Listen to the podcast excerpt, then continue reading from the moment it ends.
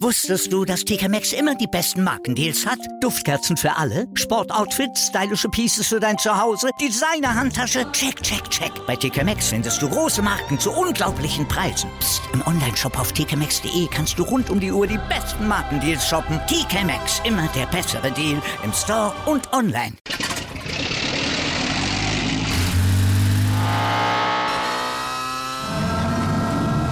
Von 0 auf 100. Aral feiert 100 Jahre mit über 100.000 Gewinnen. Zum Beispiel ein Jahr frei tanken. Jetzt ein Dankeschön, rubbellos zu jedem Einkauf. Alle Infos auf aral.de. Aral, alles super. Anwurf. Der Handball-Talk auf meinsportpodcast.de. Hallo und herzlich willkommen zu einer neuen Ausgabe von Anwurf, eurem Handball-Talk auf meinsportpodcast.de. Mein Name ist Sebastian Mühlenhoff und ja, wir haben uns heute wieder Zeit genommen, um auch bei Sportreihe Deutschland über Handball zu sprechen. Eine Stunde lang mit den aktuellsten Themen. Und nachdem wir letzte Woche einen ja, männlichen Berater zu Gast haben mit Artis Oelke, wenn ihr das noch nicht gehört habt, gerne nochmal reinhören, haben wir heute einen weiblichen, eine weibliche Beraterin zu Gast mit Eva Wortmann. Hallo, Frau Wortmann. Hallo, schönen guten Tag. Ja, Frau Wortmann, ähm, ich hatte es schon ein bisschen angeklungen, wir haben uns mal jetzt auch die Zeit genommen, einfach mal mit Berater, Beraterinnen zu sprechen, weil ähm, das ja so ein ja, Bereich ist, wo, wo man noch nicht so viel mitbekommt, wenn man sich mit dem Handball beschäftigt. Lassen Sie uns aber vielleicht zuerst mit Ihnen als Person anfangen. Ähm, wie sind Sie zum Handball gekommen und, und wie sind Sie dann Beraterin geworden? Ich bin zum Handball im Grunde über meine beiden Töchter gekommen, die haben bei uns in Gräfen gespielt. Die haben äh, im Grunde, die, eine Zwei, wir hatten eine Zweitliga-Frauenmannschaft und es gab aber kaum eine Verbindung von der Jugendabteilung zu dieser Zweitliga-Frauenmannschaft. Und wir haben, mein Mann und ich, haben versucht, einen Jugendstützpunkt dort aufzubauen, Westfalenstützpunkt, während der Zeit, als es diese Zweitliga-Damen in Gräfen gab. Das hat auch, hat auch funktioniert. Es war mit einigem Aufwand verbunden. In der Zeit war ich unbezahlte Geschäftsführerin der Zweitliga-Frauen in Gräfen. Und ähm, dieser Westfalenstützpunkt war für uns eine logische Konsequenz, wenn man dieses Zweitligateam hat. Das kann, war aus unserer Sicht wichtig, dass es eben nicht so eine ja, reine, reine Semi-Profi-Mannschaft da oben ist und darunter kommt nichts. Es war ganz wenig an jungen Talenten, die aus der Region hochrückten. Und das war unser Anreiz zu sagen, es muss doch im Münsterland eine Möglichkeit geben, für talentierte junge Spieler auf hohem Niveau zu trainieren. Deswegen haben wir das da gemacht. Und als der Verein dann nach einiger Zeit sagte, sie möchten eben den Handball lieber auf etwas niedrigerem Niveau, auf Hobbyniveau, die spielen aktuell Verbandsliga jetzt in Gräfen, da haben wir eben gesagt, okay, dann sind wir hier raus. Ähm, und dann bin ich angesprochen worden, ob ich Interesse hätte, als Beraterin zu arbeiten, da ich damals schon sehr viel Zeit damit verbracht habe, zu gucken, okay, wie können die Spielerinnen Studium mit dem Handball verbinden. Das ist ja in der Regel so im Frauensport, dass es eben, wenn es nicht das Top-Niveau ist, nicht als Vollprofi ist. Das heißt, man muss irgendwie sehen, dass man das andere Leben und den Handball sinnvoll verbindet. Und da haben wir, haben wir enge Verbindungen zur Uni in Münster aufgebaut. Wir hatten Kontakt zum Sportinternat in Münster, alle diese Dinge. Und das hat ein großes Netzwerk gebracht und da war es durchaus eine Überlegung wert, zu sagen, okay, möchte ich vielleicht das, diese Arbeit weitermachen. Ich bin dann eben angesprochen worden, ob ich als Beraterin arbeiten möchte, aber da habe ich zunächst lange Nein gesagt, denn ich hatte mehr die typischen Vermittler im Kopf, die Profile rumschicken per E-Mail. Die Leute, die sah man nie. Die hatte ich auch das Gefühl, die kannten die Spiele eigentlich nicht sehr gut, die sie da vorschlagen. Die wussten nur, die spielt halb links, die spielt rechts außen. Und das ist nichts, was einem Club wirklich weiterhilft. Und deswegen habe ich lange gezögert, habe dann aber gesagt, okay, ich probiere das mal eine Zeit lang, habe erst in einer anderen Agentur angefangen, habe es ein Jahr gemacht und habe dann aber gesagt, da ich ohnehin in meinem äh, ursprünglichen Beruf auch selbstständig bin, ich mache das auf, wirklich auf meine Art ganz individuell weiter. Dann arbeiten wir eben mit Scouts in verschiedenen Ländern zusammen, die da für uns die jungen Talente finden und dann auch mit den Eltern Kontakt aufnehmen, wenn Spieler uns interessant erscheinen. Ja, das ist schon eine ganz schöne Menge auf jeden Fall, haben Sie ganz schön was erlebt. Ähm, das heißt, dann haben Sie aber nie selbst Handball gespielt früher oder? Nicht, oder? nicht auf wirklich hohem Niveau. Okay, gut. Okay, ja gut, ich auch nicht, aber ein bisschen Spaß hat es trotzdem natürlich gemacht. Und dann, der Handballsport ist ja auch ein schöner Sport zum Anzuschauen, also ich glaube, da ja. können Sie mir zustimmen. Genau. Ähm, auch gerade natürlich, ne, wir haben sie ja jetzt, Sie haben es schon gesagt, sie machen hauptsächlich im Frauenbereich, ist auch gerade auch der Frauenhandball, finde ich, eigentlich so ein unterschätzter Sport, der eigentlich äh, ja noch viel mehr Aufmerksamkeit könnte, weil er so, so taktisch und technisch sehr schön ist eigentlich. Das sehe ich genauso. Das äh, hören jetzt vielleicht auch einige nicht so gerne, aber ich denke, wenn man jetzt zum Beispiel den Frauenhandball und den Frauenfußball vergleicht, da ist der Frauenhandball schon auf einem ganz anderen Niveau.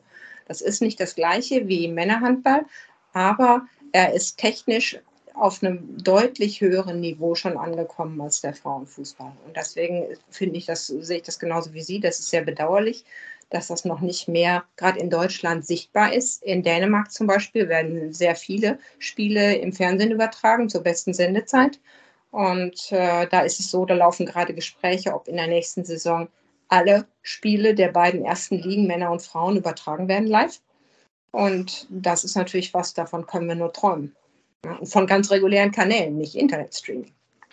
Genau, ich wollte ich es gerade sagen. Wir haben es ja sowohl bei den Herren als auch bei den Frauen, dass wir im Internetstream sind. Sport Deutschland bei den Frauen und jetzt bei den Herren ab 2023 dann äh, hauptsächlich wohl ist äh, S-Nation Media. Wir haben letzte Woche ja. drüber, oder vor genau. zwei Wochen drüber gesprochen. Ja. Ähm, ja, also natürlich schade für die Sichtbarkeit des Handballs in Deutschland, weil ich finde, eine Free-TV-Präsenz muss eigentlich da sein, um den Sport wirklich nach vorne zu bringen. Ja, das sehe ich ganz genauso. Es gibt ja ein paar regionale Bereiche, gerade ähm, zum Beispiel in Thüringen oder so und im Stuttgarter Raum unten, wo es ein paar mehr äh, Live-Übertragungen gibt, wo die Clubs selber bessere Kontakte zu ihren lokalen oder regionalen Sendern aufgebaut haben. Aber in den bundesweiten äh, Sendern ist es noch sehr, sehr wenig. Es wird jetzt so ein bisschen mehr, dass von den Männern mal ein paar Ergebnisse genannt werden. Das hat sich etwas entwickelt, aber es ist immer noch viel zu wenig. Da stimme ich Ihnen vollkommen zu. Ja, dann lassen wir uns ein bisschen auf Ihre Tätigkeit bekommen. Sie haben ja gesagt, Sie haben, haben viele Scouts. Ähm, wie viele Klientinnen haben Sie denn unter sich? Ähm, können Sie da eine Zahl nennen? Um die 30. Die 30, okay, gut. Also dann, wahrscheinlich nicht nur deutsch, sondern dann international, oder? International, genau. Ja. International, okay. Also ja. wirklich auch nicht nur Europa, sondern es sind, ich habe auch ein paar, ich sage jetzt mal Spezialgebiete von aus etwas exotischeren Ländern, wo ich einfach über private Kontakte gute Verbindungen habe und ich spreche mehrere Sprachen, von daher ähm, haben sich eben da auch intensivere Kontakte ergeben und ähm, betreue zum Beispiel mehrere Spielerinnen aus Angola und aus Brasilien, die, da ich ähm, relativ ordentlich Portugiesisch verstehe und auch schreiben kann. Und von daher dazu noch Dänisch, Französisch und Englisch natürlich. Ja klar, das ist auf jeden Fall sehr multi, äh, äh multi äh, oder multilingual äh, sind sie da tätig und unterwegs. Ähm, ja, das ist auf jeden Fall äh, sehr bilingual, sehr multilingual, wie Sie da unterwegs sind. Ähm, wenn wir jetzt äh, uns damit beschäftigen und mal so ein bisschen auch draufschauen, ab wann fangen Sie an, Spielerinnen zu sich zu gewinnen, beziehungsweise wie sieht das überhaupt mit der Gewinnung aus? Wir hatten letztes Jahr, letzte Woche den Herrn Oelke zu Gast und der hat ja so ein bisschen gesagt, dass das eigentlich nur über Kontakte im Endeffekt läuft. Ja, also in aller Regel, es gibt zwei Möglichkeiten. Wenn es Spielerinnen sind, die bereits im Erwachsenenalter sind, dann ist es wirklich in der Regel über Empfehlung. Hm. Dass ein Spieler mit entweder mit seinem aktuellen Berater nicht zufrieden ist oder, oder noch keinen Berater hat und dann einen Trainer fragt und der sagt, die, den, hm. den oder den würde er empfehlen. Und was wir aber viel machen, ist, dass wir eben auch bei jungen Spielerinnen gucken, uns die in den Jugend- und Juniorenturnieren angucken. Das fängt an beim Alter 16, 17 und dann versuche ich Kontakt mit den Eltern aufzunehmen. Also ich würde niemals minderjährige Spielerinnen direkt ansprechen. Das ist was, ist für mich ein komplettes No-Go. Das gehört sich nicht. Ich bin selber Mutter von zwei Töchtern und ich fände das vollkommen inakzeptabel, wenn irgendjemand über Instagram oder über Facebook meine Töchter anschreiben würde. Von daher ist es dann so, dass wir diese Spielerinnen uns angucken und dann eben über unser Netzwerk versuchen rauszukriegen, okay, wer sind die Eltern, wo wohnen die, wie können wir an die Telefonnummer kommen und dass wir dann die mit denen direkt Kontakt aufnehmen und, und dann unsere Arbeit vorstellen und sagen, können Sie sich das vorstellen? Da geht es dann eben überhaupt gar nicht darum zu sagen, unterschreiben Sie mal hier und dann erklären wir Ihnen, wie das läuft, sondern können wir uns mal entspannt unterhalten? Können wir einfach mal gucken, können wir überhaupt zusammenpassen? können wir überhaupt miteinander reden? Haben wir eine gemeinsame Ebene? Das ist immer der erste Schritt. Natürlich auf jeden Fall. Ich meine, gerade menschlich muss es ja auf jeden Fall passen. Und ja. muss sich ja auch vom, vom Berater bestmöglich vertreten fühlen, dass der genau, genau weiß, was ich will. Genau. Eben, genau. Und dafür muss man sich kennen. Und da finde ich es eigentlich ideal, wenn man anfängt zu sprechen, wenn noch gar keine Entscheidungen zu treffen sind. Ja, definitiv. Das heißt, Zeit kann sich kennenlernen und kann dann in dem Moment, wenn eine Spielerin zum Beispiel irgendwann Abitur macht und sagt, okay, jetzt könnte ich mir was anderes vorstellen, dann hat man im Idealfall schon anderthalb Jahre Kontakt und kann dann ganz in Ruhe überlegen, okay, das, das könnte zu dir passen oder das und dann auch langfristig mal gemeinsam Clubs besuchen und gucken, dass, was, was sieht, wie sieht es denn da aus, könnte dir das gefallen oder das. Und da ist eben die persönliche enge Begleitung ganz, ganz wichtig bei den jungen Spielerinnen. Inwieweit spielt jetzt bei den Frauen vielleicht dann noch mehr das Thema dabei, Job und so weiter, weil sie haben im Frauenhandball ist nicht so viel Geld drin, dass halt alle davon ausschließlich leben können. Ähm, klar, natürlich die Top-Spielerinnen, okay, aber ansonsten dahinter wird es ja, glaube ich, ein bisschen schwieriger. Ähm, wie, wie schwierig ist dann manchmal dann auch das Bestmöglichste zu finden oder wie wichtig die, ähm, ja, die, die Gespräche mit den Vereinen dann zu gucken, wie das alles funktioniert? Das ist, das ist ähm, ein bisschen ein deutschlandspezifisches Thema mit dem nicht davon leben können.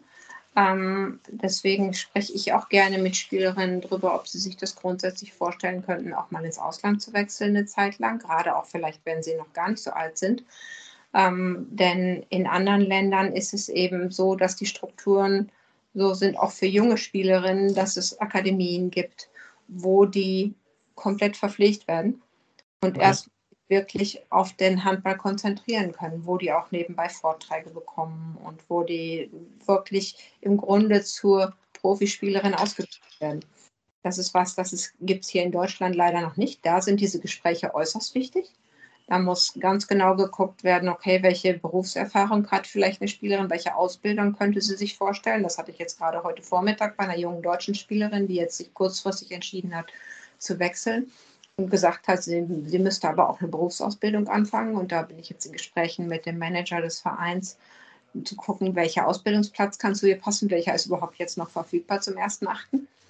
Und ähm, da ist dann eben so, da kann der Handball auch durchaus hilfreich sein, wenn man talentiert ist und der Club sucht auf der Position noch, dann spricht er schon mal seine Kontakte an und da kann das für eine junge Spielerin eben auch sehr nützlich sein. Dann kann man sich eine gute Perspektive für die Zukunft eben auch beruflich aufbauen. Ich würde jetzt natürlich zu gerne wissen, welche Spielerin das ist, aber ich glaube, Sie werden es mir nicht verraten. nicht drüber.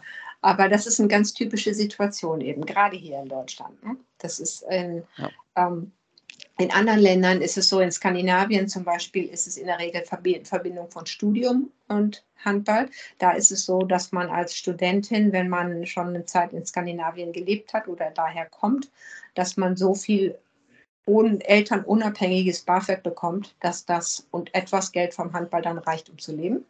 Da muss man nicht unbedingt nebenher noch arbeiten dann. Ähm, und äh, eben in Deutschland muss man immer jeweils individuell gucken, was passen kann. Und oft ist es eben so, dass die Clubs dann noch einen Nebenjob suchen oder aber schon einen Job, der wirklich zur Ausbildung passt, die eine Spielerin schon hat, wenn sie älter ist.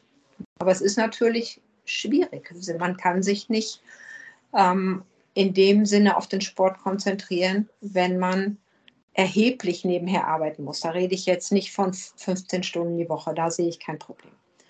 Aber wenn ein Club sagt, ja, wir können so wenig zahlen, die Spielerin muss 30 Stunden die Woche arbeiten, dann ist das ganz, ganz schwierig, den äh, Trainingsaufwand, der eigentlich nötig ist, zu betreiben, um sich optimal zu entwickeln. Und das geht dann leider auf Kosten der Entwicklung. Und das ist dann natürlich was, wo wir als Berater auch genau gucken, okay, wie schätzen wir das Potenzial einer Spielerin ein? Ist das eine Spielerin, die die Chance hat, nach ganz oben zu kommen? Die würden wir in solche Clubs nicht vermitteln. Die, denen raten wir dann eher, in Clubs oder Ligen zu gehen, wo das eben nicht nötig ist. Wo die Förderung so ist, dass sie nicht so viel arbeiten müssen. Ja, es ist auf jeden Fall sehr, sehr spannend. Äh, ihr merkt schon, wir sind da schon voll im Thema drin. Wir machen jetzt eine kurze Pause und kommen da gleich zurück und reden natürlich noch über, viel, über viele weitere Themen. Deswegen bleibt dran hier bei Anwurf, eurem Handball-Talk. Wusstest du, dass TK Maxx immer die besten Markendeals hat? Duftkerzen für alle, Sportoutfits, stylische Pieces für dein Zuhause, Designer-Handtasche, check, check, check. Bei TK Maxx findest du große Marken zu unglaublichen Preisen. Psst. im Onlineshop auf tkmaxx.de kannst du rund um die Uhr die besten Markendeals shoppen. TK Maxx, immer der bessere Deal im Store und online. Wieder live von ihrem Toyota-Partner mit diesem Leasing-Auftakt. Der neue Toyota Jahreshybrid. Ab 179 Euro im Monat. Ohne Anzahlung. Seine Sicherheitsassistenten laufen mit. Und ja, ab ins Netz mit voller Konnektivität. Auch am Start die Toyota Team Deutschland Sondermodelle. Ohne Anzahlung geht's in die nächste Runde. Jetzt los sprinten zu ihrem Toyota-Partner. Ja, wir sind zurück bei Anwurf und haben weiterhin Eva Wortmann, Spielerberaterin im Handball, vor allem im Frauenhandball, ähm, ja, mit dabei. Und äh, wir waren gerade mit dabei, Frau Wortmann, über, ja, über den Handballsport in Deutschland zu sprechen und um das Thema, äh, ja, die Entwicklung von jungen Spielerinnen, das natürlich in Deutschland das bisschen schwieriger ist als in anderen Nationen, weil halt einfach ja, man nebenbei arbeiten muss. Und deswegen gehe ich mal davon aus, Sie haben es ja auch schon ein bisschen anklingen lassen, dass Sie dann auch immer versuchen, hochtalentierte junge Spielerinnen dann ins Ausland zu vermitteln, damit sie sich bestmöglich äh, entwickeln kann. Es gibt, es ist zumindest eine Option.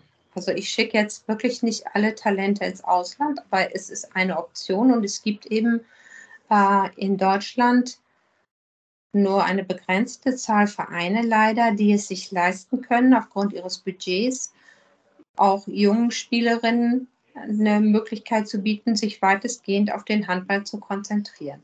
Es ist im Grunde die, die Regel in den meisten Vereinen, dass sie 20, 25 Stunden mindestens arbeiten müssen. Und äh, dann ist es eben schwierig, zweimal am Tag voll zu trainieren und sich zwischendurch auch noch zu regenerieren, wie das auf, auf Top-Niveau ist. Das muss auch nicht jeder so machen, aber es gibt eben Talente, die besonders ähm, großes Potenzial haben und da wäre es dann schön, wenn sie das auch ausschöpfen können. Also ich möchte jetzt wirklich überhaupt gar nicht gegen die deutschen Clubs reden, darum geht es nicht. Das, die versuchen ja wirklich auch im besten ihrer Möglichkeiten die idealen Voraussetzungen zu schaffen. Aber wir haben eben in Deutschland keine öffentliche Förderung für diesen Sport. Das gibt es in anderen Ländern und da haben wir in Deutschland einen extremen Standortnachteil. Ja. Und das macht es den Clubs sehr schwierig. Definitiv. Das ist, das ist, äh, das Sportsystem in Deutschland ist halt ja ein anderes als woanders. Dort wird von, vom Staat einfach noch natürlich, Sie haben es ange, angesprochen, ein bisschen mehr Geld investiert. Ähm, jetzt natürlich so klar, natürlich, die Bundesliga macht ja auch viel. Sie haben jetzt ja ihre, ihre, Professionalisierung, treiben sie ja voran mit den verschiedenen Themen und so weiter, wo dann ja vielleicht dann auch irgendwann dann noch ein bisschen mehr Geld ist, sodass man dann quasi dann diese Arbeitsstunden ja dann hoffentlich irgendwann auch für junge Spielerinnen so weit reduzieren kann, dass sie sich dann mehr auf den Sport fokussieren können. Also im Moment ist es, sind es ja, ist ja in Deutschland eine, eine, begrenzte Zahl Clubs, die, die diese Möglichkeit haben. Da wird auch sehr gute Arbeit gemacht, das ist überhaupt keine Frage. Und es gibt jetzt zum Beispiel, ich habe heute Morgen mit einem Club gesprochen, der jetzt eine eigene Akademie eröffnet zur neuen Saison und die ähm, da eben besonders auf diese Altersgruppe 18 bis Anfang 20 achten wollen und sagen wollen, wir wollen denen helfen, dass es eben besser möglich ist mit einer eigenen Struktur diese Förderung zu machen, dass sie, dass sie eine Berufsausbildung oder Studium machen können, aber dass es eben mit dem Handball zu vereinbaren ist, dass die Spielerinnen da viel Unterstützung bekommen. Da bin ich mal sehr gespannt. Das ist das erste, der erste Club in Deutschland, der das so offensiv macht. Und ich finde das sehr spannend. In Frankreich ist das ja gang und gäbe, solche Akademien. Da ist es vom Staat vorgegeben von einem französischen Verband, dass jeder Club, der eine Lizenz für die erste Liga haben möchte, eine Akademie betreiben muss. Sonst bekommt man die Lizenz nicht. Da gibt es auch genaue Vorgaben, wie viel des Budgets in die Jugend- und Nachwuchsausbildung gesteckt werden muss. Und ich denke, da, davon kann man viel lernen von dem System. Aber da muss eben auch die Politik von lernen und den Sport als gesellschaftliche Verpflichtung sehen. Den Wert, den das hat für junge Menschen, wenn die gerade Teamsport betreiben und da eben investieren. Genau, definitiv soziale Kont Kontakte gibt es, auch soziale Kompetenzen, die man da einfach da sammeln ja, kann. Also von daher, der Sport ist, genau. ist, da auf jeden Fall sehr, sehr, sehr, sehr hilfreich. Ähm, lassen Sie uns noch ein bisschen gucken. Wir haben es ja auch, diese, wir haben es ja mit einigen deutschen Topspielerinnen, die auch den Sprung ins Ausland gewagt haben. Und gefühlt, zumindest bei mir ist das so, habe ich das Eindruck, dass es jetzt ein bisschen mehr Spielerinnen auch, auch wagen, den Sprung ins, äh, nach Europa, ins Ausland zu wagen. Ähm, aber es spricht, glaube ich, auch dafür, dass der deutsche Frauenhandball, zumindest die Talente da sind und dass man da auch ja, am, auf dem richtigen Wege ist oder wie ist wie Ihr Eindruck? Ich glaube, dass langsam ein bisschen das Bewusstsein dafür wächst. Also ich kann zum Beispiel eine junge deutsche Spielerin nennen. Ich weiß nicht, ob Sie kürzlich das Interview gelesen haben mit ihr, Emmy von Pereira. Die, mit der arbeite ich ja. zusammen. Die hat in Deutschland ja bei Buxtehude und bei Leverkusen gespielt.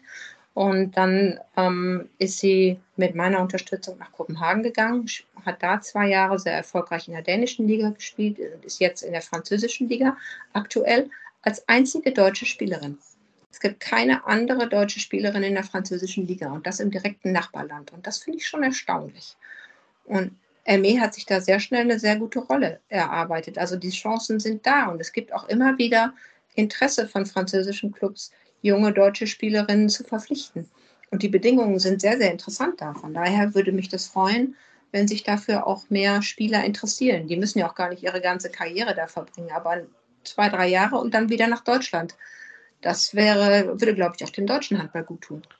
Ja, ich meine, wir haben es ja gesehen, Senior Smith hat, hat, das ja gewagt, nachdem sie genau. in Blomberg auch mit ihrem Studio, äh, mit ihrem Abitur fertig gewesen ist, in Frankreich zu spielen.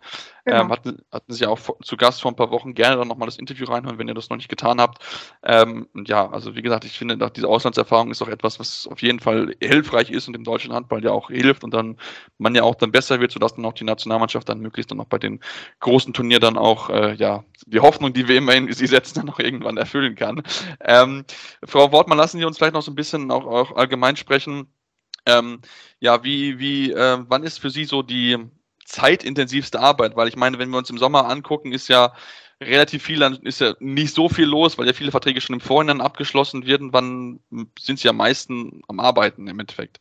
Das kann man eigentlich so schlecht sagen. Für mich ist im Grunde die ruhigste Zeit nach Saisonstart, ähm, weil dann in der Regel die Clubs die Spieler, die sie brauchen, gefunden haben und ich dann natürlich zu einigen Spielen fahre und mir die Spiele angucke, aber dann ist weniger an Verhandlungen.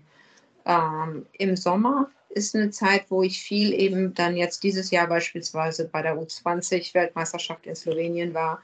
Jetzt demnächst ähm, ist das U18-Turnier. Das sind Turniere, die ich sehr interessant finde, um zu gucken, welche interessanten Talente gibt es. Und äh, dann eben die Kontakte mit den Familien aufnehme, um zu sehen, was sind die Pläne dieser Spielerin für die nächsten Jahre. Und gleichzeitig laufen eben auch noch Verhandlungen. Nicht alle Clubs haben jetzt schon die Spielerin. Es gibt manchmal noch kurzfristige Wechsel. Manchmal haben Clubs doch die Möglichkeit, Geld aufzutreiben und sagen dann, okay, dann brauchen wir jetzt aber noch die dritte Kreisspielerin oder doch nochmal eine Verstärkung auf der einen oder anderen Position. Und äh, dann muss man eben gucken, auch oft in Kooperation mit anderen Kollegen, wo ist noch jemand, der dazu passen könnte. Ja, also wir hatten es ja, glaube ich, mit Blomberg. Genau, mit Blomberg war es ja, wo, wo, eine, wo eine Spielerin ja aufgrund von Heimweh nach Hause gegangen ist und wo es ja auch diesen spontanen Wechselort gegeben hat. Also ja, von daher, ja, ähm, ja genau. Ähm, jetzt ist es ja so, im Frauenhandball gibt es jetzt nicht dieses, was im Männerhandball ist, dieses anderthalb Jahre vorher entscheiden, wo, wo ich hingehe. Ähm, wie stehen Sie prinzipiell dazu? Und ähm, weil ich meine, ich, ich finde, ich kann es verstehen, aus Planungssicherheit ja, aber irgendwie manchmal würde ich mir so ein bisschen mehr so ein, jetzt vielleicht nicht so wie beim Fußball, aber so ein bisschen mehr so Transfers-News halt im Sommer wünschen, weil man halt dann irgendwie so verschwindet von der Bildfläche, von mindesten Medien, medial zumindest. Ja, man muss natürlich sagen, bei Spielerinnen und Spielern, die auf einem hohen Niveau ihren Sport betreiben, die machen eine langfristige Planung. Klar. Da sitzt man auch mit den Spielern zusammen und überlegt, okay, was ist Status jetzt? Welche Ziele möchtest du in den nächsten Jahren erreichen? Und was kann dafür die nächsten richtigen Schritte sein. Und von daher ist es ganz äh, selbstverständlich, dass man dann eben auch frühzeitig seine nächsten Entscheidungen trifft. Also das ist wirklich eine Sache, je höher das Niveau, desto früher werden die Entscheidungen getroffen. Also die, die Clubs, die auf Top-Niveau sind, die gucken jetzt für nächstes Jahr, ähm, welche, welche Spielerinnen sie dann brauchen. Also das ist, da hat die neue Saison jetzt noch gar nicht offiziell angefangen ohne, und die sind gleich schon dabei und gucken, was möchten sie nicht, wen möchten sie für nächstes Jahr verpflichten, selbst im Frauenhandball. Wow, das, okay, das ist ja sehr interessant auf jeden Fall zu wissen. Ähm, Sie sprechen ja mit auch mit, mit vielen, äh, mit vielen Leuten. Gibt es da jemanden, wo, wo Sie sagen würden, okay, der ist, also wir hatten jetzt bei Herr Oelkes hat zum Beispiel Herr Servers als besonders schlauen Verhandlungspartner hervorgehoben. Gibt es da auch so jemanden, wo Sie sagen würde, also der, der ist, der macht es einem nicht einfach oder, oder, oder können Sie da gar nichts drüber sagen? Also es gibt sicherlich ähm, Clubs, wo man einfach weiß, die Leute da wissen Bescheid. Die sind intelligent, die sind informiert über das, was vor sich geht. Da kann man zum Beispiel ähm, Leute nennen wie im Frauenhandball Thierry Weizmann in Metz. Dem, da muss man nicht versuchen, dem irgendwas vorzumachen. Der kennt sich aus, der weiß, welche Spielerinnen unterwegs sind und der weiß auch, was er für sein Team braucht. Der hat vor 20 Jahren den Club aus der Pleite, vor der Pleite gerettet und führt den seitdem sehr strukturiert. Und wenn man mit solchen Leuten spricht, dem muss man nichts vormachen. Der kommt mit klaren Erwartungen und dann wird das aber auch sauber und klar geregelt. Und das sind gute Gespräche, finde ich. Solche Gesprächspartner finde ich auch sehr angenehm, weil das auf einem sehr professionellen Niveau ist. Und da hat man das Gefühl, okay, man wird mit seinen Vorschlägen ernst genommen, man muss aber auch nicht mit irgendeinem Bullshit kommen. Das kann man sich sparen. Ja, das ist auf jeden Fall sehr, sehr schön. Ich meine, das ist ja auch wichtig, dass man dann auch, ne, dass man auch nette Leute hat, mit denen man auf jeden Fall dann auch so verhandeln kann. Ja, genau. Ähm, lassen Sie uns noch ein bisschen kommen. Sie sind ja auch Teil der sogenannten European Handball Agents Association ja. ähm, und äh, haben mir erzählt, dass Sie jetzt so in den Vorstand gewählt worden sind. Ähm, ja, was ist, was sind, was sind Ihre Ziele, beziehungsweise was ist allgemein der Ziel diese, dieses ja, Beraterverbands im Endeffekt, so würde ich es ja beschreiben, oder? Ja, genau. Es ist Beraterverband, ist im Grunde eine Art Berufsverband, ähm, dem aktuell ungefähr 50 Berater angehören. Und da geht es darum, den, das Beraterwesen einfach transparenter zu machen und europaweite bzw. weltweite Regelungen für die Tätigkeit von Beratern im Handball zu finden. Wir sind der Ansicht, dass Berater fester Bestandteil des Sports sind, wie in anderen Sportarten auch im Handball, und da ist es doch sinnvoll für alle Beteiligten, dass man sich an einen Tisch setzt und über die Dinge, die zu regeln sind, spricht. Und da ist es eben unser Ziel, einen dauerhaften, guten Dialog mit den Handballverbänden und mit der Spielervereinigung und auch mit Forum Club Handball, der die Top-Clubs gerade im, im, Männerbereich auch vertritt, einfach den, den dauerhaften Dialog zu führen und gemeinsam zu gucken, wie kann man den Sport attraktiver machen, professioneller machen und Regelungen treffen, die allen Beteiligten gerecht werden. Und das ja. ist das.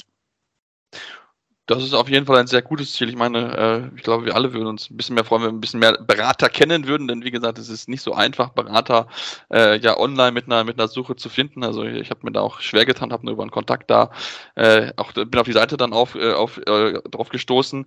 Ähm, mhm. Jetzt ist es ja so, es gibt jetzt von der von der IAF gab es jetzt im, im März eine, ja, eine neue Regelung zum Verhältnis Spieler, Berater und, und äh, Spieler. Ähm, können Sie da ein bisschen beschreiben, was geändert worden ist und, und was da, ja, wie Sie dazu stehen? Also das ist eine, eine Änderung, die die IAF als aufgrund einer Anregung von Forum Club Handball sich vorgenommen hat. Es geht darum, dass aus deren Sicht wenn ein Spielerberater einen Spieler bei sich fest unter Vertrag hat, dass dann grundsätzlich der Spieler seinen Berater selber zahlen soll. Das ist aus unserer Sicht abwegig.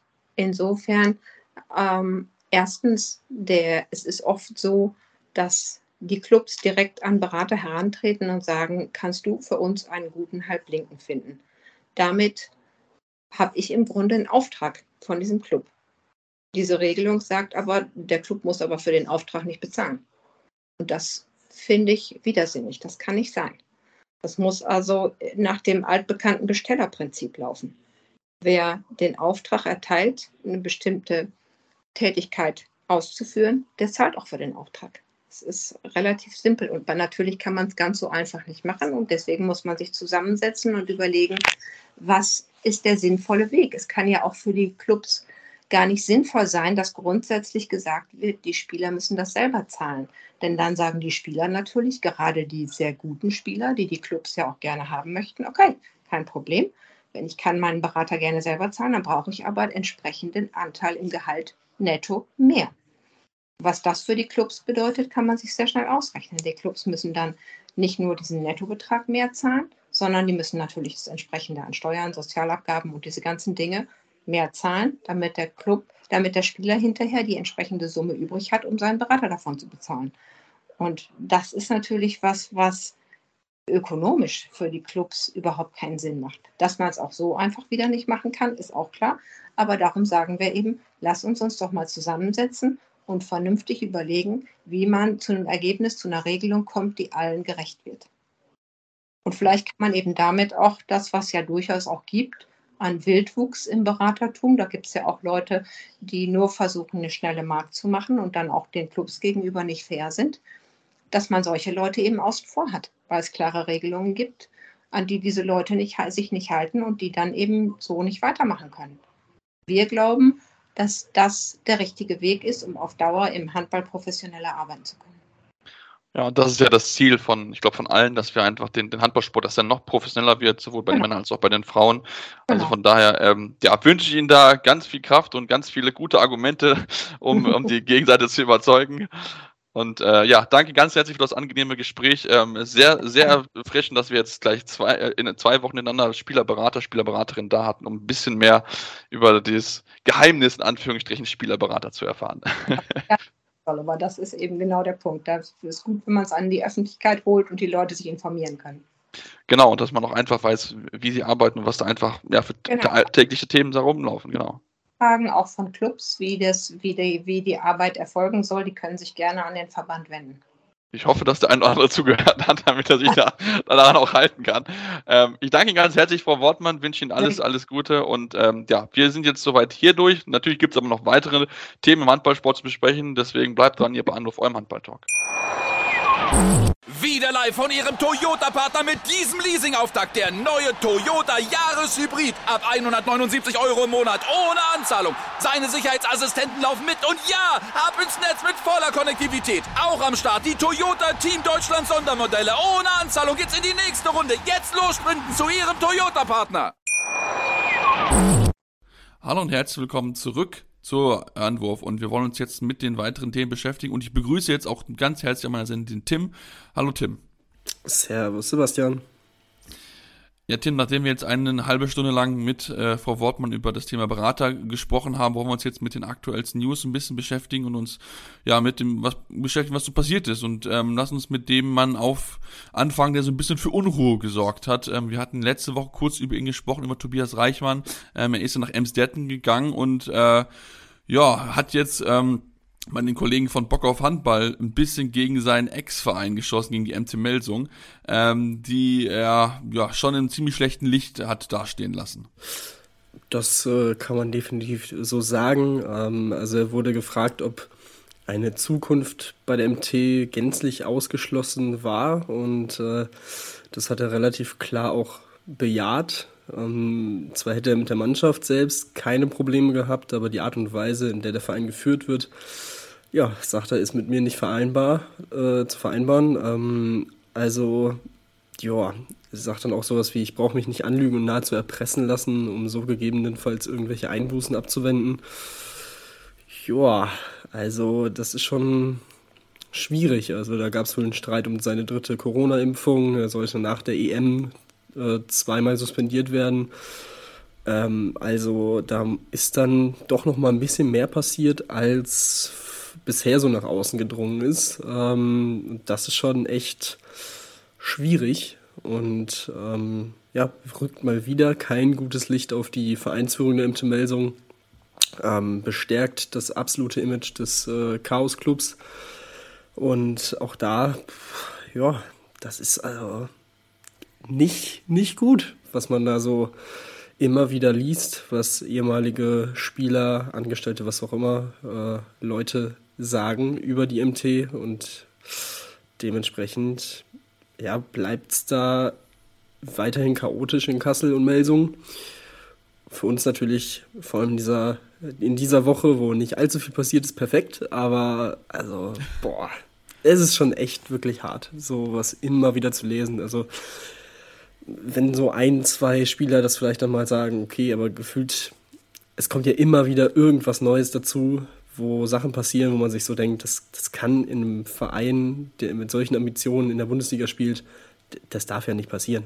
Und da passiert es gefühlt immer wieder und das ist schon echt wirklich, wirklich, äh, wirklich verwunderlich, äh, wie das Ganze da abläuft. Ja, definitiv. Also ich meine, das lässt sie wirklich in keinem guten Licht dastehen und ähm, ja, bestärkt uns so ein bisschen auch in dem Eindruck, dass da auch hinter den Kulissen einiges falsch läuft in Melsung und ähm, ich meine, das muss man einfach hinbekommen, wenn man wirklich dann jetzt äh, angreifen will. Das Ziel ist da, man hat mit Roberto Garcia Parondo einen guten Trainer, ähm, der jetzt auch mit Ägypten Weltmeister, äh, Ägypten Afrikameister geworden ist, hat äh, die meisten Tore im Finale geworfen. Ähm, also von daher, die, die Möglichkeiten sind da, man hat auch gute Spieler im Kader, aber äh, wenn man halt solche Sachen liest, dann ja, gibt halt, wie gesagt, kein gutes Licht darauf, zumal man ja auch auf der Position, wo Reichmann gespielt hat, Probleme hatte, weil Kastening verletzt gewesen ist. Und ähm, ja, dann kriegt man das halt äh, so nicht hin. Und das hat auch äh, Tobi Reichmann einfach nicht verstehen können, was ich auch absolut nachvollziehen kann, wie da mit ihm umgegangen wird, dass er da auch überhaupt nicht glücklich gewesen ist. Und ähm, ja, es ist wieder, es ist wieder Melsung, wie, wie, wie, wir sie kennen. Das ist leider sehr traurig bei den äh, Ambitionen, die man hat und den, äh, den Zielen, die man gerne erreichen möchte. Das ist da schon sehr, sehr auffällig, dass da immer wieder solche, ja, solche Fälle gibt, wo es einfach dann nicht so, so zusammenläuft. Und da muss man, glaube ich, nochmal intern sich nochmal hinterfragen, Gedanken machen, ob das wirklich so sinnvoll ist, mit äh, solchen ja, Methoden zu handeln, um dann auch Druck auf die Spieler auszuüben, weil die dann auch nicht frei sein können. Das äh, bringt Unruhe in das Team rein auch wenn es da nicht nach außen kommt, aber es ist ja im Team trotzdem drinne, weil die Jungs reden ja alle miteinander. Also von daher ist es schon sehr, sehr verwunderlich auf jeden Fall. Und äh, wenn wir gerade schon bei Meldungen sind, Tim, dann lass uns auch über Parondo reden. Ich habe es gesagt, ist Afrikameister geworden mit Ägypten und äh, ja, ist dann bekannt geworden, dass er jetzt dann nicht mehr für Ägypten äh, Nationaltrainer wird, will sich jetzt vollkommen auf die MT konzentrieren. Ähm, und das hat ein bisschen für Aufruhr gesorgt, aber für dich war das klar? Ja, also ich weiß nicht, ob ich das im Verbund mit der Meldung gelesen habe, äh, als Paolo dann gekommen ist. Aber ich hatte irgendwie im Kopf, dass es von vornherein klar war, der wird jetzt noch bis zur WM oder bis zur Afrikameisterschaft das dann halt machen, ähm, bis zum Ende der Saison quasi in dieser Doppelfunktion und danach halt dann aufhören mit Ägypten, was ja auch irgendwie durchaus logisch ist. Also klar, gibt es genug Beispiele, wo es auch klappt, ähm, in beiden Funktionen, in so einer Doppelfunktion das zu machen. Aber ich glaube, vor allem wenn man bedenkt, was bei der MT so los ist und was verändert werden muss, ist es, glaube ich, schon logisch, da drauf zu gehen, auch diesen Job wirklich 24-7 zu machen und äh, auch während Länderspielpausen und so weiter, äh, dann da nicht unterwegs zu sein. Deswegen, ähm, ja, war das tatsächlich ein bisschen überraschend für mich, dass da auf Twitter so ein, ja, so, so man so geschockt war teilweise. Also irgendwie, weiß ich auch nicht, aber vielleicht war es auch von vornherein einfach so ein Ding, was ich mir gedacht habe. Keine Ahnung. Aber ich, ich habe irgendwie im Kopf, dass ich es irgendwo gelesen habe oder mal aufgeschnappt habe.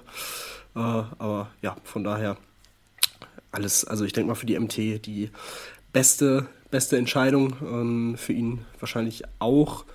Auch wenn das natürlich jetzt über Jahre gemacht hat mit Ägypten, das darf man natürlich nicht vergessen. Die Entwicklung ist ja wirklich äh, sehr beeindruckend gewesen. Ähm, von daher muss man mal schauen, wer jetzt kommt bei Ägypten, ob derjenige dann den positiven Weg weiterführen kann. Es gibt ja weiterhin einige sehr vielversprechende Spieler, die jetzt auch auf dem Sprung nach Europa sind oder schon in Europa äh, spielen. Dementsprechend auch da, denke ich, sollten sie auch die nächsten Jahre wirklich immer wieder ein kleiner, so, so ein Geheimfavorit für ein Viertel- oder Halbfinale bei einer WM sein. Also ich glaube, das würde mich äh, nicht wundern. Und dieses, äh, dieses Ding bei der Heim-WM äh, dürfte, glaube ich, kein Ausrutscher gewesen sein, sondern wirklich eine klare, ein klares Statement gewesen sein für die nächsten Jahre. Also mit denen bleibt trotz dieses Wechsels dann äh, weiterhin zu rechnen. Da, da gehe ich auch von aus. Äh, ich meine, ähm, wenn man auch guckt, das kann ja auch einer seiner beiden Co-Trainer übernehmen, ne? Ruben Garabaya oder Anton, Antonio Corton. Äh, äh, die haben ja ihn auch beide unterstützt, auch während der Mittelmeerspiele und der Afrikameisterschaft. Also von daher kann man auch vielleicht eine interne Lösung machen. Ähm, aber äh, ja, ich denke auch Ägypten wird jetzt nur, weil es neuen Trainer gibt, jetzt nicht viel schlechter werden. Wir werden mal gucken, wer es dann noch genau wird. Werden wir natürlich genau das Auge darauf auf jeden Fall haben. Und äh, ja, wollen uns natürlich jetzt noch mit weiteren Personalien besch äh, beschäftigen und wollen natürlich dann auch über Timo Dibirov sprechen sprechen. Wir hatten es letzte Woche schon erwähnt gehabt, dass er kurz vor einem Wechsel steht und äh, das ist jetzt fix. Dem hat jetzt bei Zagreb unterschrieben, einen Einjahresvertrag und wird jetzt dort erstmal, äh, ja, ja, den Verein nochmal mit dabei sein und wahrscheinlich dann nach einem Jahr zurückkehren äh, nach Skopje, gehe ich mal von aus. Ja, muss man mal abwarten, wie die Dinge sich jetzt in Skopje natürlich dann entwickeln über die Saison, ob sie dann äh, sich so stabilisieren, dass sie dann nächstes Jahr auch wieder an der Champions League teilnehmen können. Ähm, ich glaube, daran hängt es auf jeden Fall. Ich kann mir auch vorstellen, dass er dann bei einer Champions League Qualifikation ähm, wieder zurückgehen würde. Ähm, das, also er hat ja auch gesagt, ich bin seit neun Jahren in Skopje, ich fühle mich hier wie zu Hause, ähm, aber ich bin ein Profi und habe mich entschieden, das Angebot an, anzunehmen von Zagreb. Dementsprechend, ja, also Skopje verliert damit wirklich das Aushängeschild der letzten Jahre. Ähm, wirklich ein Spieler, der unfassbar äh, wirklich stark ist ähm, auf seiner Position ähm, und für Zagreb natürlich nochmal ein wirklich guter, guter Transfer, ähm, dass sie sich ihn geholt haben ähm, in einer Mannschaft, die ja per se eher eine jüngere Mannschaft ist. So einen erfahrenen Spieler dann dazu zu bekommen, so einen Leader dazu zu bekommen, ist, glaube ich, echt sehr, sehr wichtig oder kann sehr, sehr wichtig werden. Ähm, dementsprechend, ja, das ist schon, schon nicht schlecht. Sie haben wirklich ja, aufge, aufgestockt äh, in den letzten Wochen, Monaten. Das wird eine interessante Mannschaft sein. Ähm, ich denke, ja, das, das könnte ein sehr, sehr guter Mix werden. Also von daher, auf die sollte man vielleicht tatsächlich dann auch mal wieder ein bisschen mehr achten müssen, ähm, als vielleicht in den vergangenen Jahren, wo sie ja schon, ja, ich will jetzt nicht sagen Kanonenfutter waren, aber jetzt nicht unbedingt so ähm, konkurrenzfähig waren. Ähm, und dementsprechend, ja, das ist schon, schon ein ziemlich, ziemlicher Fingerzeig, wo es hingehen soll in der Champions League für Zagreb in dieser Saison. Ja, auf jeden Fall. Und ich meine, die Gruppe bei ihnen ist ja auch die leichtere. Also sie haben nicht so viele Top-Teams. Also von daher kann man ja wirklich jetzt auch mal überraschen und versuchen, diese Konstellation, die es ja aktuell oder dann in der neuen Saison geben wird, in der Champions League einfach mal zu ihrem Vorteil zu nutzen. Lass uns dann noch zu der weiteren Personalien kommen und zwar mit dem HCL lang beschäftigen. Die haben sich jetzt von Patrick Leber angetannt. Der Slowene war im vergangenen Sommer gekommen von Celje und ähm, ja, so richtig gefunkt hat es seitdem nicht.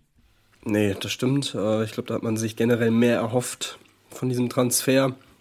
Ist ja auch wirklich ein Spieler gewesen, wo man, wo ich zumindest auch dachte, ja, der ist, ähm, der, der ist auf einem gewissen Niveau schon, hat äh, auch schon ähm, Erfahrungen gesammelt, auch international.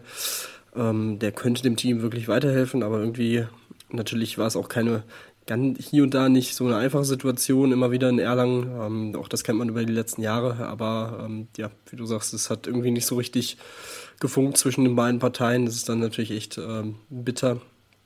Aber ich glaube, ähm, ja, dann ist so ein frischer Start für beide Seiten wahrscheinlich das, das Beste und äh, deswegen hat man sich dann wohl dafür entschieden, ähm, sich zu trennen und ja, dann schauen wir mal, wo es ihn dann hinzieht. Genau, sind wir sehr gespannt, ist bisher noch offen und vielleicht weiß man bis noch nicht genau sicher, was, ob ähm, Herr Lang vielleicht dann noch, äh, noch jemanden nachholt. Ich meine, wenn man sich die Position angucken, haben sie mit Nico Bühl natürlich einen sehr erfahrenen und dahinter zwei junge Spieler mit Manuel Zehnder und Benedikt Johannes Kellner. Ähm, Mal gucken, ob sie mit, mit damit reingehen wollen oder ob sie vielleicht nochmal auf dem Transfermarkt nachlegen, denn nachgelegt haben. Äh, die SGB Bietigheim aufgrund von einer schweren Verletzung und zwar hat sich dann Snell da die Kapitänin einen Knorpelschaden zugezogen und da hat der Verein nochmal reagiert und hat sich die dänische Kreisläuferin Annika Meyer gesichert. Ja, genau, also auch das war absolut notwendig, hier nochmal aktiv zu werden. Ähm, dementsprechend, ja, wie gesagt, äh, Danik Snell, wird jetzt erstmal auf längere Zeit auf, äh, ausfallen. Ähm, ja, Meier freut sich sehr auf dieses, äh, auf dieses Abenteuer, wie sie sagt. Ähm, ja, ist natürlich immer eine oder keine ganz so schlechte Situation, in so ein Team zu stoßen nach der letzten Saison und nach den äh, ja, gefühlt letzten Jahren. Wird jetzt dann mit der anderen, mit dem anderen Neuzugang Kaba Gassama, der spanischen äh, Nationalspielerin, das Kreisduo erstmal bilden. Ähm, und ja, mal schauen, wie sie sich dann wie sie sich so einfügt. Ähm, ich denke mal, dann wird sie ja da auch erstmal grob die, die Nummer zwei sein, aber auf jeden Fall gut, dass man da nochmal reagiert hat und für ein Backup gesorgt hat, ähm, weil, also, das wäre ja definitiv nicht, nicht machbar gewesen, nur mit einer äh, Spielerin da äh, aufzutreten. Kennt die Bundesliga auch aus ihrer Zeit aus äh, Oldenburg und Buxtehude bis 2017. Danach spielte sie dann erstmal nochmal in Dänemark für Kopenhagen und Aarhus. Also ähm, ja, ich bin, bin gespannt, wie sie sich dann, wie schnell sie sich dann auch wieder äh, an die Bundesliga gewöhnt. Aber ich denke mal, das sollte sich, äh, sollte in so einem Team relativ einfach sein. Das glaube ich auch. Ich glaube, das machen die Teamkolleginnen ihr dann relativ einfach und natürlich auch möglichst diesen Titel verteidigen und die Siege der Serie fortsetzen, den Rekord weiter ausbauen. Und äh, ja, das wird mit Sicherheit auch äh, sehr, sehr spannend zu beobachten sein. Die Frage, die ich mir stelle, ob das die Spielerin ist, die Frau Wortmann erwähnt hat, ähm, möglicherweise, das ist, weiß ich noch nicht zu 100 Prozent, aber es kann auch noch jemand anders vielleicht gewesen sein, die sie so ein bisschen hat angeklingen lassen in ihrem Interview. Ähm, wir werden es wahrscheinlich nie erfahren, weil sie es uns nie erzählen wird, aber äh, trotzdem ein bisschen spekulieren dürfte man ja auf jeden Fall. Ähm, deswegen jetzt machen wir hier eine kurze Pause und haben dann noch genug Themen. Ähm, wollen über europäische Geschäft sprechen, über das Geburtstagskind Heiner Brandt und noch ein, zwei weitere Themen. Deswegen bleibt dran hier bei Anruf, eurem Handball-Talk. Wieder live von Ihrem Toyota-Partner mit diesem Leasing-Auftakt. Der neue Toyota Jahreshybrid. Ab 179 Euro im Monat. Ohne Anzahlung. Seine Sicherheitsassistenten laufen mit. Und ja, ab ins Netz mit voller Konnektivität. Auch am Start die Toyota Team Deutschland Sondermodelle. Ohne Anzahlung geht's in die nächste Runde. Jetzt los sprinten zu Ihrem Toyota-Partner.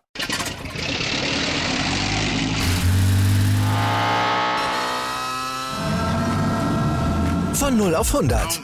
Aral feiert 100 Jahre mit über 100.000 Gewinnen. Zum Beispiel ein Jahr frei tanken. Jetzt ein Dankeschön, rubbellos zu jedem Einkauf. Alle Infos auf aral.de.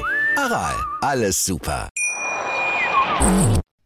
Ja, und jetzt sind wir zurück und wollen noch mal ein bisschen mit Handball sprechen und wollen uns jetzt mit dem ja, europäischen Geschäft beschäftigen, denn die European League hat ja ihre ja, Auslosung für die jeweils erste Runde oder beziehungsweise zweite Runde schon bei den Frauen bekannt gegeben und natürlich sind auch dann deutsche Teams mit dabei. Tim, lass uns mit den Herren anfangen und ähm, ja, da sitzt natürlich Lemgo, die noch die Wildcard bekommen haben für die diesjährige European League, nachdem sie letztes Jahr wirklich gut gespielt haben, ähm, sind dabei, müssen direkt natürlich gegen keinen Leichten antreten mit Logroño La Roy Rocha, direkt den spanischen Gegner. Also das ist schon direkt eine Herausforderung, wenn man so sieht, was eigentlich noch so an vermeintlich einfacheren Aufgaben dabei wäre.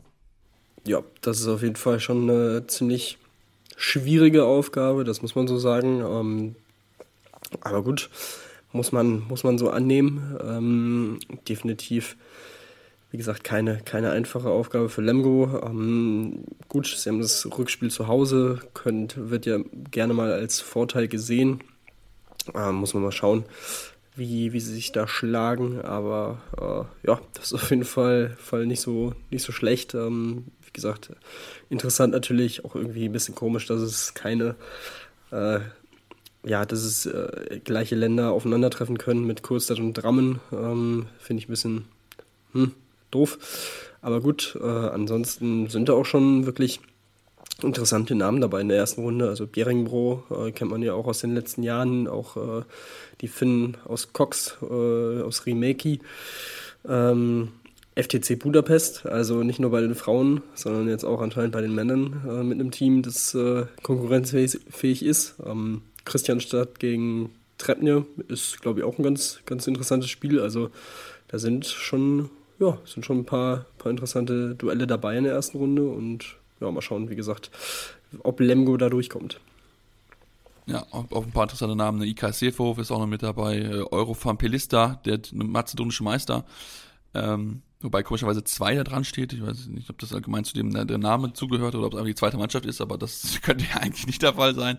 Ähm, aber äh, ja, da sind auf jeden Fall ein paar interessante Namen mit dabei in der ersten Qualifikationsrunde und dann, ähm, ja, lassen auch bei den Blick auf die Frauen werfen, denn auch da geht jetzt die zweite Runde, die ausgelost ist. Ähm, und ähm, auch da sind zwei deutsche Mannschaften mit dabei, mit dem Thüringer HC und mit dem VfL Oldenburg, die beide erstmal auswärts ran müssen, das natürlich ein kleiner Vorteil ist, aber ähm, die Gegner, glaube ich, bei Thüringen, glaube ich, ist schon ein bisschen schwieriger, wenn der französische Liga dran steht. Ja, also Chambray äh, sagt mir ehrlich gesagt nicht so viel. Ähm, von daher schauen wir mal. Äh, bei Oldenburg mit Hypo Niederösterreich ähm, zumindest ein klangvoller Name ja durchaus. Ähm, aber ja, also das Ziel sollte äh, da ja schon sein, sich durchzusetzen. Ähm, ich denke mal, genau, also über Niederösterreich natürlich Champions League Rekordsieger ist schon nicht ohne. Ähm, ja, hier wird geschrieben, dass es ein attraktives Los für den THC ist. Also ich denke mal, auch da schon in der ersten Runde sehr interessante Duelle. Ähm, ja, der Rest, äh, Costa del Sol Malaga, ich glaube, die haben äh, in der European League oder im European Cup äh, in den letzten Jahren, glaube ich, auch ein bisschen auch hier und da mal ein Final Four erreicht. Also auch das ist, glaube ich, eine, eine, ganz gute Mannschaft, die da mit drin ist im Topf. Ähm, aber ja, ich denke, äh, können wir uns auf jeden Fall darauf freuen, wenn es dann losgeht. Ähm, da werden die Spiele Anfang Oktober gespielt. Am 8. 9. Oktober geht's los. Bei den Männern äh, ist es schon ein bisschen früher, direkt Ende August. Also in, einem, in ziemlich genau einem Monat äh, geht's los mit der ersten Runde. Also ja, da können wir uns auf jeden Fall drauf freuen. Ja, ich habe auch schon wieder richtig Lust, richtig live Handball zu sehen und dann wirklich kompetitiven Handball und nicht, nicht Testspiele, wo wir haben es auch schon gesehen haben, dass es auch teilweise deutliche Ergebnisse geben kann. Ich meine, wir haben gesehen, dass wie Bietigheim gegen Göpping, die in der zweiten Liga spielen, äh, dominiert haben. Also von daher hoffe ich da auch jetzt auf demnächst wieder auf tolle Spiele. Ein paar Vorbereitungsspiele haben wir auch noch vor uns, die wir uns auf jeden Fall auch noch anschauen wollen und äh, wollen jetzt aber wieder so ein bisschen den Blick schwenken Richtung Nationalmannschaft, beziehungsweise zuerst über einen Mann reden, der jetzt am Dienstag Geburtstag hat. Heiner Brandt wird 70 70 Jahre alt, äh, ja einer der ganz, ganz großen äh, im deutschen Handball äh, als Weltmeisterspieler geworden, 78 und dann 2007 natürlich Heimweltmeister geschafft. Ähm, ja, und er hat sich nochmal so ein bisschen geäußert, wurde ja sowohl von der Sportbild als auch von der deutschen Presseagentur äh, befragt, kurz vor seinem Geburtstag, so ein bisschen über die aktuelle Situation im deutschen Handball und was er halt mit beiden sehr, sehr klar gemacht hat, dass er einmal natürlich so ein bisschen die Führungsspieler vermisst in dieser, in der, in der aktuellen Generation und was ihnen auch sehr zu bedenken gibt, ist, ähm, dass man ähm, ja diese, diese Möglichkeiten, die man hat in Deutschland, so nicht nutzen kann. Und dadurch ist es auch viele, ja, ähm, viele schwere Verletzungen gibt bei jungen Spielern, dass man da vielleicht ein bisschen eine zu hohe Belastung hat, bringt auch das Thema Zweitspielrecht mit rein. Ähm, und Tim, das ist natürlich etwas, was sehr, sehr spannend ist, was man vielleicht jetzt nicht so immer drüber nachdenkt, aber gerade dieses Thema Verletzungen auch schwere Verletzungen. Ich meine, wir haben es bei genug Spielern gehabt, Christian Dissinger zum Beispiel, ähm, aber auch ein Tim Sauton, der früher auch viele Verletzungen bekommen hat. Also das merkt man schon, dass da irgendwas ja im Argen liegt, weil ich meine, wenn es nur ein Fall ist, dann ist es ja okay, aber wenn es halt immer wieder immer vor allem Rückraumspieler sind, dann muss man schon sich Gedanken machen, ob man in der Förderung und auch in der Vorbereitung der oder der Ausbildung der Länder alles richtig macht bei Belastungssteuerung und so weiter. Ja, absolut. Also äh, es ist ja schon wirklich verwunderlich, wenn man jetzt auch die, die Namen, die er dann nennt, ähm, sich so anguckt, mit einem Sebastian Heimann, Franz Semper, Simon Ernst, Fabian Wiede Paul Drucks. Ähm, ja, das sind wirklich junge Spieler weiterhin, die einfach ein deutlich größeres Potenzial haben, ähm, als diese Verletzungen, diese ständigen Verletzungen es irgendwie zulassen, zu zeigen. Ähm, deswegen, ja, finde ich es da schon ja, einen guten, guten Rat oder eine gute, ja, eine gute Idee, sich da irgendwie mit Medizinern, Sportwissenschaftlern zusammenzusetzen. Ähm, wir kommen ja auch, auch gleich zu Jugendturnieren, die in kürzester Zeit durchgeboxt werden müssen. Einfach aufgrund dessen, dass es im Sommer dann auch wenig Zeit gibt und die jungen Spielerinnen und Spieler natürlich auch im besten Falle irgendwie dann nicht allzu lange von den Vereinen weg sein sollen. Ähm, aber ja, das ist schon, schon wirklich schwierige, schwierige Geschichte. Deswegen, ja, kann man das auf jeden Fall nur, nur befürworten, wie ich finde. Über das Thema Belastung reden auch wir ja schon seit Jahren. Ähm, das ist eben ein Dauerthema und auch da muss man ja sagen, dass sich das jetzt in den letzten Jahren eher verschlechtert als verbessert hat. Von daher wird es auch weiterhin die nächsten Jahre, solange es da weiterhin auch solche Verletzungen gibt, ähm, immer wieder ein Thema sein. Und von daher ja, ich glaube, da sollte man vielleicht mal drauf hören, was äh, Heiner Brandt so sagt. Ja, finde ich auch. Ich meine, man sollte auf jeden Fall allgemein, wenn der gute Mann redet, genau zuhören, weil er einfach, wie gesagt, so viel Erfahrung einfach hat, war gelang genug Bundestrainer. Das heißt, er weiß auch natürlich so ein bisschen, äh, wie das Ganze abläuft, worauf man achten muss, worauf es ankommt, auch wenn sich der Handball ein bisschen weiterentwickelt hat. Zwar auch nicht immer zu seinem Positiven, was er auch gesagt hat. Äh, gerade so Thema 7 gegen 6 ist so ein bisschen im Dorn im Auge, obwohl er damals ein bisschen auch mitgeholfen hat bei dieser Idee bei der, mit der IRF, aber das Ergebnis hat ihn überhaupt nicht zufrieden gestimmt und als er das mal öffentlich angesprochen hat, ja, war das letzte Mal in der IRF-Regelkommission, also von daher, äh, ja, aber man sollte auf jeden Fall zuhören und ähm, ja, du hast angesprochen, wenn wir uns jetzt anschauen, die Turniere, die jetzt anstehen für die ja, U17, U18 Jahrgänge, wir haben jetzt dieses Wochenende oder diese Woche haben wir das äh, European, äh, European Youth Olympic Festival. Ja, und dann nächste Woche steht dann für U18 dann die EM bei den Frauen, äh, bei den Männern an und bei den Frauen die WM. Also das ist dann schon wirklich eine, eine immense Belastung, die sie haben, zumal sie dann ja, wenn sie zurückkommen, quasi direkt wieder los an, äh, losmachen können mit den äh, Bundesligaspielen äh, oder auch natürlich den Vereinsspielen überhaupt. Also das ist schon eine, eine große Belastung, die, die da auf die Spieler hinzukommt, zumal man auch als deutsche Mannschaft dann noch immer überall mit dabei ist. Wenn man jetzt auch zum Beispiel andere Nationen anguckt, die sind jetzt nicht bei zum Beispiel bei den Youth Champion, also bei dem Youth Festival mit dabei, aber trotzdem, äh, ja, man muss schon irgendwie sich da auch Gedanken machen, wie man das hinbekommt. Deutschland versucht es jetzt. Bin sehr gespannt, wie sie das hinbekommen, in so kurzer Zeit dann natürlich mit dieser Belastung sehr gut zu steuern, dass man dann auch in beiden sehr gut abschneiden kann. Ja, absolut. Also beim äh, bei der U17 jetzt äh, die heute Nachmittag ähm, ins A-Off starten werden, ähm, ist das Programm wirklich unfassbar durchgetaktet. Also die Vorrunde geht drei Spiele in drei Tagen, also Montag, Dienstag, Mittwoch, dann ist ein Tag Pause, Freitag und Samstag sind dann die Platzierungsspiele. Dementsprechend also in ja, fünf Tagen, sechs Tagen hast du fünf Spiele. Also es ist wirklich, äh, ist schon echt ein hartes Programm. ähm, dementsprechend klar kann man sagen, ja, die sind jung, die, man kennt es selber, äh, spielen ist immer besser als trainieren, aber da, also, boah, das ist schon echt, das ist schon echt sehr, sehr hart, das so, so durchzuboxen. Ähm, klar kennt man von solchen olympischen Turnieren, dass es dann ja nochmal gestauchter ist als so eine EM oder WM, ähm, eben weil da noch weniger Zeit für ist. Aber das ist schon echt, echt hart. Aber auch ähnlich jetzt letztens die U20 EM der, der Junioren äh, oder der Jugend war ja auch innerhalb von gefühlt zehn Tagen schon wieder vorbei. Und auch da gab es ja Spiel nach Spielen und noch mehr. Und äh, auch bei der U20 weiblich gefühlt war das Turnier vorbei, aber man hatte dann noch zwei, drei Platzierungsrunden und Spiele. Also es ist schon echt ordentlich, das Programm. Ähm, und vor allem natürlich für den deutschen Nachwuchs, der per se natürlich auch den Anspruch hat, bei jedem Jugendturnier relativ weit zu kommen. Und ähm, da ist es dann ja wirklich vorprogrammiert, auch ein ordentliches Programm dann abzuliefern. Ähm, dementsprechend, ja, ist es durchaus, durchaus hart. Ähm, auch das fördert dann natürlich solche Verletzungen für junge Spieler aufgrund eben einer Überbelastung.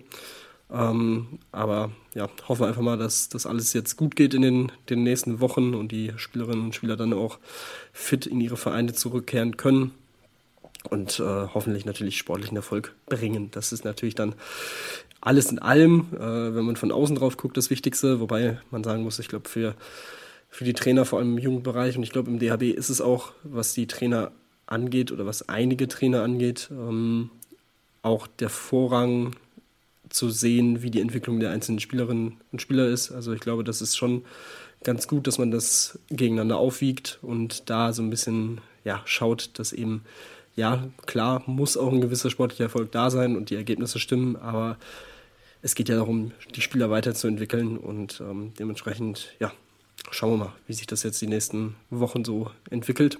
Und aber an sich, glaube ich, äh, haben wir da jetzt in den nächsten Wochen vier Mannschaften, die durchaus das Potenzial haben, da auch weit zu kommen.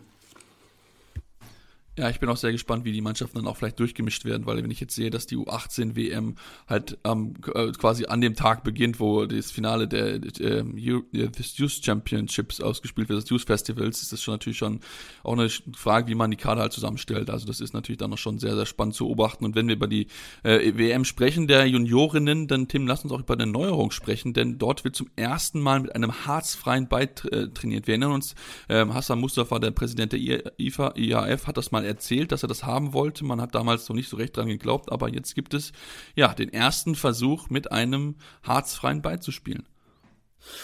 Ja, und äh, bei der, so die U18 weiblich ist quasi das, das Versuchskaninchen für dieses Experiment. Ähm, in Lübeck bei, dem, bei den Handball Days, ähm, was auch als Vorbereitungsturnier quasi auf die Weltmeisterschaft für das deutsche Team war, wurde auch schon mit diesem Ball gespielt. Und also ich sag mal so, es ist eine deutliche Ungewöhnung. Ähm, alle Teams, die dabei waren, alle vier Teams, haben sich sehr schwer getan. Ähm, also es waren teilweise keine schönen Spiele, einfach weil es so eine große Umstellung war. Ähm, klar kann man sagen, gut, ist ja für alle dasselbe, bla bla bla, aber also das ist, es ist schon ja, schwierig, das so, so zu machen und so umzusetzen, vor allem weil so das, was ich gehört habe, das wird, wenn überhaupt, dann für den Breitensport interessant sein, ähm, dass man da quasi einheitliche Bälle hat, dass man da auch so ein bisschen das Problem in den Hallen löst, falls es oder in der Liga, wo es dann vielleicht wo man in Städten spielt, wo eben Harzverbot ist in den Hallen und so weiter und so fort. Ja, deswegen, also ich glaube, die Spielerinnen sind, sind froh, wenn sie das Turnier dann hinter sich haben und einigermaßen erfolgreich waren. Aber ich glaube, äh, ja, die freuen sich dann auch, wenn sie wieder in die Vereine kommen und mit Harz spielen können. Also ich glaube, das ist einfach ja, ein bisschen, bisschen schwierig für die Spielerin. Aber gut, ähm, muss, muss man damit umgehen. Ähm, haben jetzt auch genug Zeit gehabt, sich darauf vorzubereiten. Dementsprechend hoffe ich mal, dass es dann bei dem Endturnier äh, ein bisschen flüssiger dann aussehen wird ähm, und sie, sie ein bisschen besser damit zurechtkommen. Aber ja, ist auf jeden Fall interessant. Ja, das ist es auf jeden Fall. Und ich meine, du, du hast recht, dieses Harzverbot in Hallen, ah, es ist, ich finde es kurios, aber gut, okay, das ist halt so. Das ist, äh, es hilft halt auch dem Sport halt nicht. Deswegen kann man vielleicht mit diesem harzfreien Ball mal gucken, wie nachdem er funktioniert. Ich bin auch nicht so ganz der Fan davon, aber weil dann wirklich auch dann dafür sorgen, dass da ein bisschen die Qualität dann unter in den Klassen ein bisschen höher wird und dass man da auch dann für saubere Hallen sorgt, dass man da nicht wieder, ja, die, die mit den Hallen anlegt, wenn man ein bisschen Harz nutzt. Das ist ja ein, ein schwieriges Thema im deutschen Handball, warum auch immer. Ich kann es nicht nachvollziehen. Aber okay, ist halt so, ähm, müssen wir müssen das Beste daraus machen. Ähm, wir sind jetzt auch am Ende unserer heutigen Ausgabe. Wenn es euch gefallen gefallen hat, dürft ihr uns gerne eine Rezension schreiben bei iTunes oder Spotify, gerne fünf Sterne geben, aber auch gerne konstruktive Kritik. Was können wir besser machen? Woran können wir arbeiten? Könnt ihr natürlich auch das gerne privat schreiben bei unseren Social Media Kanälen Facebook, Twitter, Instagram mit dem Handle Anwurf findet ihr uns jeweils dort und äh, ja, dann hören wir uns dann spätestens nächste Woche wieder hier. Wir kann schon mal sagen, wir haben ein weiteres tolles äh, Interview vorbereitet oder wollen zumindest das führen. Also von daher solltet ihr auf jeden Fall unseren Podcast abonnieren, euren Freunden weiterempfehlen und dann gibt es uns nächste Woche wieder hier bei Anwurf, eurem Handball-Talk. Anwurf. Der Handball-Talk auf meinsportpodcast.de. Wieder live von Ihrem Toyota-Partner mit diesem Leasing-Auftakt. Der neue Toyota Jahreshybrid. Ab 179 Euro im Monat. Ohne Anzahlung. Seine Sicherheitsassistenten laufen mit. Und ja, ab ins Netz mit voller Konnektivität. Auch am Start die Toyota Team Deutschland Sondermodelle. Ohne Anzahlung geht's in die nächste Runde. Jetzt los zu Ihrem Toyota-Partner.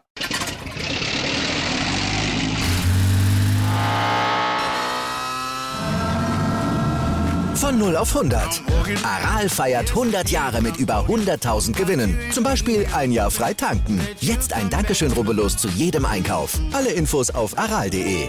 Aral, alles super.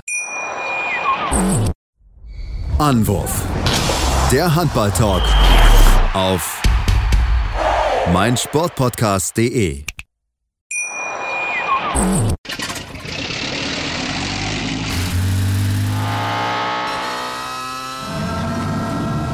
Von 0 auf 100.